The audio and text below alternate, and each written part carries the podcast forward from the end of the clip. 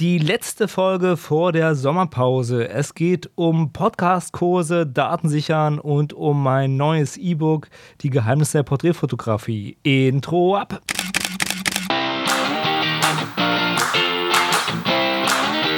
Hallo und herzlich willkommen bei Fotominuten, dem Fotografie- und Kunstmarketing-Podcast. Mein Name ist Stefan und meinen Blog findest du unter www.fotominuten.de. Aber nun viel Spaß bei der Show. Ja, hallo und herzlich willkommen bei einer neuen Folge von Fotominuten. Seid mir gegrüßt bei schönem Wetter. Ich vermute mal, aktuell werden nur die treuen 300 diese Folge hören. Wir haben in der letzten Zeit zwar viele, viele Zuhörer dazugewonnen, also alle Neuzuhörer, sie sind hier herzlich begrüßt. Aber ich vermute mal so, der harte Kern wird im Sommer ähm, hören. Sprich, also nur der harte Kern wird im Sommer dieses hier hören. Und deswegen ist das auch so eine Mischfolge, weil das die letzte Folge vor der Sommerpause ist. Ja, ich werde in der Sommerpause gehen weil ich merke das an den Klick- und Aufrufzahlen. Im Sommer hat man einfach anderes zu tun, merke ich an mir selber. Wetter ist zu schön und da hinkt man nicht unbedingt immer so vor dem Computer oder beziehungsweise hört nicht ganz so viele Podcasts. Deswegen heute hier so eine Mischfolge mit vielen, vielen lustigen Themen. Ich nenne die Folge mal äh, Obstsalat, ja, weil es sommerlich passt. Und starte gleich mal mit einem Thema. Es geht um Buch. Ja, es gibt ein ganz tolles Buch, was ich gerade lese und da haue ich gleich mal ein Zitat raus. Würde Louis Vuitton heute entscheiden, seine Produkte auf Amazon anzubieten, wäre die Marke wohl über Nacht zerstört. Das ist aus dem Buch Amazon Marketplace. Und dieses Buch geht nur um Amazon, nur um den Marktplatz Amazon. Wie kann ich da als Händler mich etablieren? Worauf muss ich achten? Wie ist die Geschichte von Amazon? Wie funktioniert es? Und, und, und. Super spannendes Thema. Also für alle, die so ein bisschen mit E-Commerce sich auseinandersetzen wollen. Das ist im Rheinwerk Verlag erschienen. Ich bin noch nicht ganz durch. Ich habe schon einen Großteil gelesen. Werde dann eine ausführliche Review noch hinten anschieben. Also nicht an die Podcast-Folge, aber in der nächsten oder übernächsten werde ich darauf hinweisen.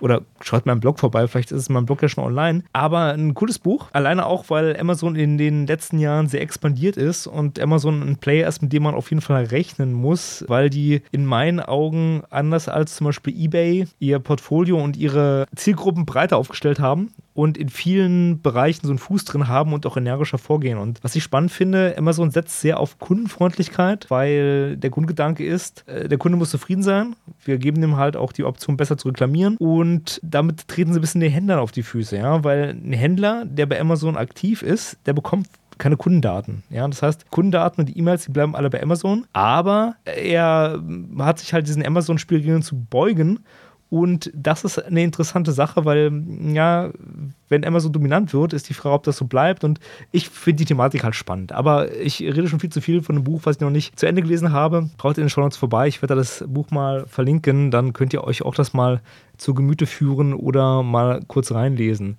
Ich fand es jedenfalls sehr spannend. Ja, wo wir gerade bei Büchern sind, mein E-Book Die Geheimnisse der Porträtfotografie ist jetzt offiziell online. Richtig. Ihr könnt es jetzt runterladen. Ich werde einen Link dazu auch in die Shownotes packen. Es ist so, ich hatte in meinem Newsletter das ja angekündigt und hatte daraufhin dann 14 Tage das völlig frei online gestellt. Also jeder, der ähm, irgendwie äh, mein Newsletter gelesen hat, der konnte sich das einfach runterladen und konnte den Link auch teilen. Da konnten auch alle anderen sich das runterladen. Das habe ich halt äh, aus dem Grund gemacht, um den Leuten so ein bisschen näher zu treten, die nicht so Bock auf Newsletter-Abos haben. Ja, Gibt es ja auch. Das heißt, wer schnell war, wer mich verfolgt hat, der hat das dann bemerkt und konnte das dann machen, konnte sich halt das Buch so runterladen. Ich weiß nicht, wenn ihr das hört. Also, wenn ihr Glück habt, ist noch die 14 Tage Frist. Also schnell in die Shownotes gehen und schnell versuchen, es runterzuladen. Wenn ihr da jetzt so ein Registrierungsfeld seht, dann müsst ihr euch für meinen Fotografie-Newsletter eintragen. Finde ich nur fair, weil das sind halt 60 Seiten mit sehr coolen Fotografie-Tipps. Ich habe 10 Challenges aufgebaut, die ihr wie so ein Kurs abarbeiten könnt und dann könnt ihr eure Fotografie verbessern. Das finde ich ziemlich cool. Habe mir auch Mühe gegeben beim Design, sage ich mal. Viele Fotos sind auch von mir drin und ich bin richtig stolz auf das Ding. Also ich finde das richtig cool. Und ja, also kann ich nur empfehlen, schaut da auf jeden Fall mal vorbei. Und wenn ihr jetzt sagt, so Newsletter-Abo will ich nicht, finde ich doof, wie auch immer, äh, da kriege ich ja nur Werbung, ist Quatsch. Ihr bekommt da, äh, wenn es hochkommt, ein bis zweimal im Jahr eine wichtige Info. Nämlich dieses Jahr war es die Info, ey, Jungs, mein kostenloses E-Book ist draußen. Das war so die Newsletter-Info. Hier ist der Download-Link, zieht es euch rein. Und ich muss gestehen, ich bin ziemlich stolz darauf, dass ich sehr gute Öffnungsraten und sehr gute Klickraten habe auf die Informationen in meinem Newsletter. Das heißt, das scheint zu treffen. Die Leute, die Infos haben wollen aus dem Bereich, die äh, freuen sich darüber. Und das finde ich ist auch so ein Ziel von Newsletter, weil ja, Newsletter-Marketing ist ein bisschen verrufen bei vielen Leuten. Ich finde es gut, wenn mir jemand die wichtigsten Infos gibt. Also wirklich das Aller, Allerwichtigste. Das, was ich unbedingt haben will. Das, was ich nicht verpassen will, so als Notnagel. Und für den ganzen anderen Rest, da gibt es ja Facebook, den Blog und Twitter und wie auch immer. Oder meinen Podcast hier. Aber so das, was essentiell ist, das will ich über den Newsletter bekommen. Also, wenn ihr Interesse habt an meinem E-Book, dann schaut einfach mal in die Show Notes. Da findet ihr einen Link und da könnt ihr es euch runterladen. Thema Datensicherung. Das ist eine Sache, die ist ganz, ganz wichtig. Und das ist so ein Thema, das ist so ein Dauerbrenner. Das liest man überall. Und ich habe jetzt neulich über Festplatten was geschrieben, weil ich gemerkt habe, Mensch, die Festplatten, die werden einem ja echt hinterhergeworfen. Die sind ja super günstig. Und deswegen habe ich einen Blogartikel geschrieben, der sich ein bisschen mit der Datensicherung und Location beschäftigt und warum man auf jeden Fall nochmal eine günstige Festplatte haben sollte, wo man nochmal mehr Daten darauf sichert, damit echt die Daten nicht verloren gehen. Ja? Mein Gedanke war dabei auch, die Datensicherungsmuffel so ein bisschen abzuholen, sag ich mal, oder hinterm Ofen hervorzulocken weil das Argument, dass die Festplatten wirklich günstig sind und es echt einige gute unter 50 Euro gibt, dachte ich, das wäre so ein, so ein Thema, wo man sagen kann, hey, das interessiert viele. Und da habe ich diesen Artikel geschrieben und habe auch gezeigt, welche Festplatte ich nutze und warum und so weiter und habe dann einen wunderbaren Kommentar bekommen von Tobias äh, Wundke. Schöne Grüße hier an Tobias. Der ist ein Fotograf aus Baden-Württemberg, also ich glaube in der Gegend um Bullardingen rum, bin mir jetzt nicht sicher. Äh, schaut mal auf seiner Internetseite vorbei, da findet ihr die Infos über ihn. Ähm, ich werde den Link in die Show Notes packen. Jedenfalls hat Tobias da einen, einen coolen Kommentar geschrieben, auf den ich mal kurz eingehen möchte weil er meinte, naja, Festplatten sind ja schon okay, aber wenn du wirklich richtig sicher gehen willst, was ja on Location absolut Sinn macht, dann holt dir eine SSD, die ist äh, viel störungsunempfindlicher, ja, die ist viel sicherer, ist zwar ein bisschen teurer, aber dafür gehst du auf Nummer sicher und absolut richtig, 100% richtig. SSD sind die Zukunft. Also das ist das Speichermedium, was in den nächsten Jahren, denke ich mal, ziemlich top sein wird. Und das ist, glaube ich, auch der Grund, warum die Festplatten so günstig sind zurzeit. Weil, naja, die alten Festplatten werden halt rausgehauen und dann wird alles auf SSDs umgestellt, die zurzeit ein bisschen teurer sind, aber schneller und zuverlässiger. Und äh, gehe ich absolut d'accord. Schöne Grüße an Tobias. Man sollte, wenn man wirklich äh, sicher gehen möchte und ein bisschen mehr investieren will, sich eine SSD zulegen. Und wer Allgemeines zur Datensicherung lesen möchte, dem lege ich nochmal meinen Festplattenartikel ans Herz, weil da auch so allgemeine Sachen drinstehen und äh, auch der Grund, warum man halt vielleicht echt nochmal sichern sollte, weil stellt euch vor, eure Daten sind weg, ja. Stellt euch vor, eure Bilder aus dem Shooting sind alle futsch. Wäre doof, ne? Oder noch schlimmer. Aber wie gesagt, äh, damit will ich jetzt gar nicht ja predigen. Und dann noch eine Sache. In letzter Zeit ist mir aufgefallen, es gibt ungeheuer viele Kurse, die angeboten werden und Coachings zum Thema Podcasten. Und ich muss sagen, das ist alles immer sehr kommerziell, was ich so mitbekomme. Und oft so nach dem Schema, ich bin erfolgreich, ich mache einen Podcast. Du kannst es auch machen. Du kannst auch erfolgreich werden mit einem Podcast. Ich zeige dir, wie es geht und wie ich es geschafft habe. So geht es. Lebe deinen Traum und kaufe meinen Kurs. Also jetzt natürlich viel emotionaler gesprochen und so, aber das Schema, Schema ist so öfter das gleiche, sowas wie so, ey, ich bin super erfolgreich, willst du nicht auch erfolgreich sein? Und hey, ich zeige dir, wie ich es geschafft habe und ja, hier mein Kurs und kostenlos Videos vorab und und und. Und dann bist du in diesem Videoding drin und bekommst halt diese Infos, die oft sehr aufgebauscht und eigenwerbungstechnisch sind. Und das ist so ein bisschen, äh, ich will nicht sagen eklig, aber ja, doch, es ist irgendwo eklig, ja.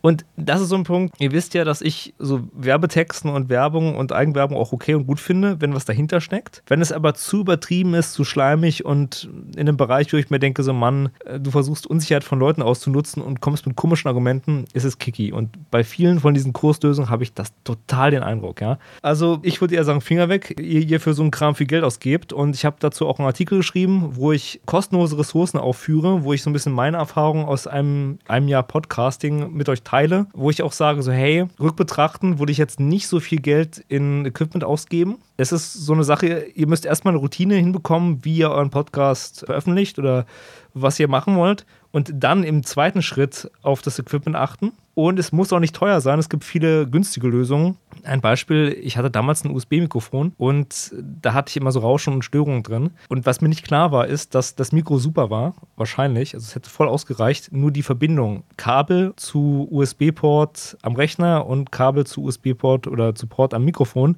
die war halt Quatsch. Das hat halt nicht funktioniert.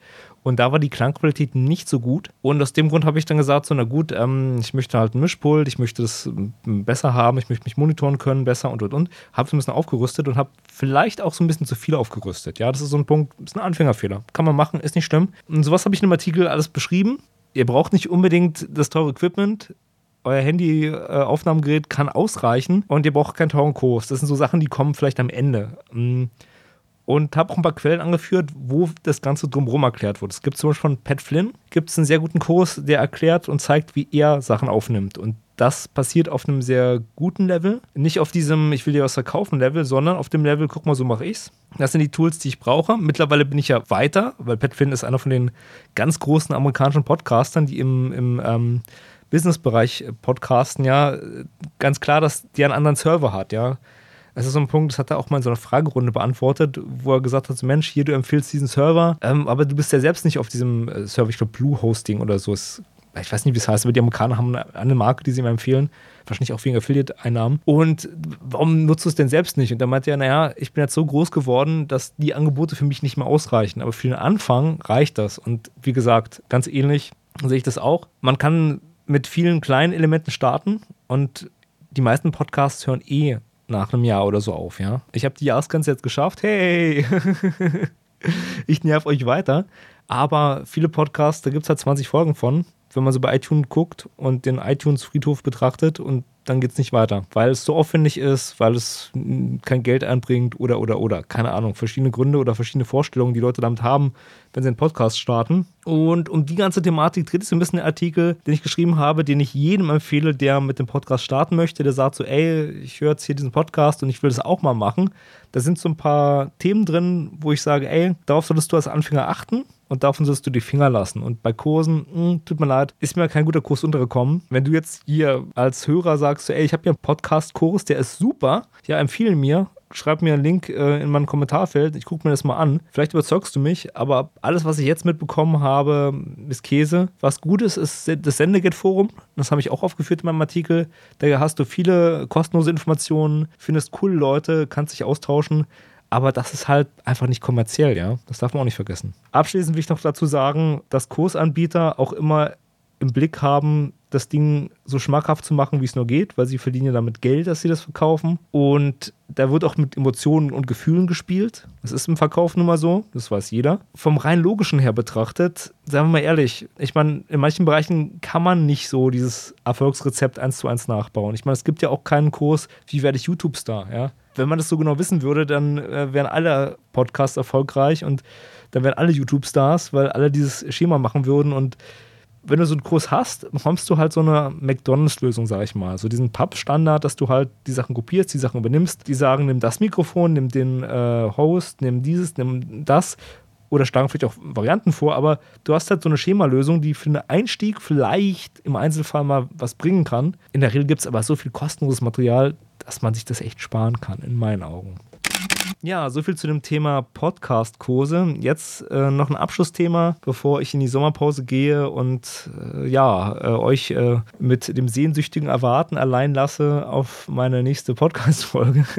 meine Patreon-Kampagne ist online. Ich hatte es ja ein paar Mal angekündigt und auch schon ein paar Mal erwähnt, dass ich da was starten möchte, mich mit der Plattform mehr auseinandersetzen möchte. Und die ist jetzt online. Ich werde einen Link in die Shownotes packen. Ihr könnt es euch angucken, was ich da als Goodies und als lustige Sachen an angepriesen habe, die man käuflich erwerben kann sozusagen und wie man mich unterstützen kann. Aktuell bin ich noch am Rumprobieren. Ja, also jetzt nicht, was die Belohnung betrifft, sondern eher, was so ein paar Patreon-Tools betrifft. Weil mh, hm, ich muss sagen, die Plattform, da gibt es nicht viel Erklärung zu, ja. Da gibt es nicht wirklich viel Best-Practice-Sachen. Wie macht man was oder wie sollte man es aufbauen? Ich bin am Rumprobieren und will dann auch sowas verfassen, weil ich das echt spannend finde und ich denke, Patreon hat Potenzial. Und gerade für viele Künstler, die irgendein Projekt haben oder halt in so einer dauernden Content anbieten, ja, ist das echt perfekt. Also ich meine, Es gibt eine Menge Leute, die sich darüber finanzieren. Das ist auch ein, in meinen Augen ein recht komfortables Finanzierungstool. Und ja, deswegen will ich da so an einem Best Practice Leitfaden schreiben, ob und wie ich den veröffentliche oder ob ich einfach nur eine Podcast-Folge nochmal dazu mache. Ich habe ja ein paar Mal was erzählt, aber äh, mir ist zum Beispiel aufgefallen, wenn ich Sachen hochladen möchte bei Patreon, wenn ich halt zum Beispiel jetzt nur für meine Patreons entsprechend irgendwelche Content-Sachen raushaue, wie das richtiges Buch, was ich jetzt auch gelesen habe, dann gibt es manchmal so ein paar Probleme, beziehungsweise da sollte man sich überlegen, wie man es aufbaut.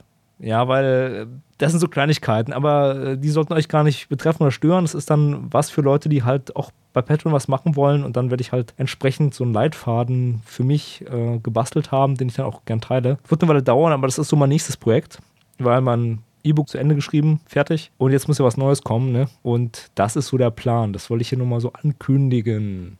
Ja, das war's auch quasi schon mit Infos, Ankündigungen. Schaut in meinem Blog vorbei, da gibt es einige Artikel, die ihr vielleicht noch nicht so wahrgenommen habt. Ich wünsche euch auch äh, einen schönen Sommer, eine geruhsame und entspannte Sommerpause. Also es ist ja Urlaubszeit und ich vermute mal, dass hier ein Großteil von meinen Hörern auch irgendwo sich äh, es gut gehen lässt und sich mit Sonne vergnügt. Gutes Licht, äh, tolle Fotos auch an alle Fotointeressierten, an all die Künstler, die äh, strugglen und hier für Marketingfragen waren.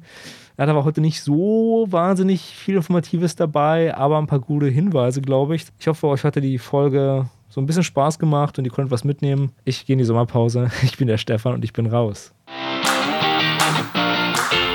Die Podcast-Folge von Fotominuten ist nun zu Ende. Wenn ihr mehr über Fotografie und Kunstmarketing erfahren wollt, dann besucht doch meine Homepage. Unter www.fotominuten.de findet ihr nicht nur die Shownotes zur Sendung, sondern auch viele weitere Informationen. Dort könnt ihr auch Kontakt zu mir aufnehmen. Über Feedback zur Sendung freue ich mich immer gerne. Also schaut mal vorbei und schreibt mir einen Kommentar. Mein Name ist Stefan und ich sage vielen Dank fürs Zuhören und bye bye.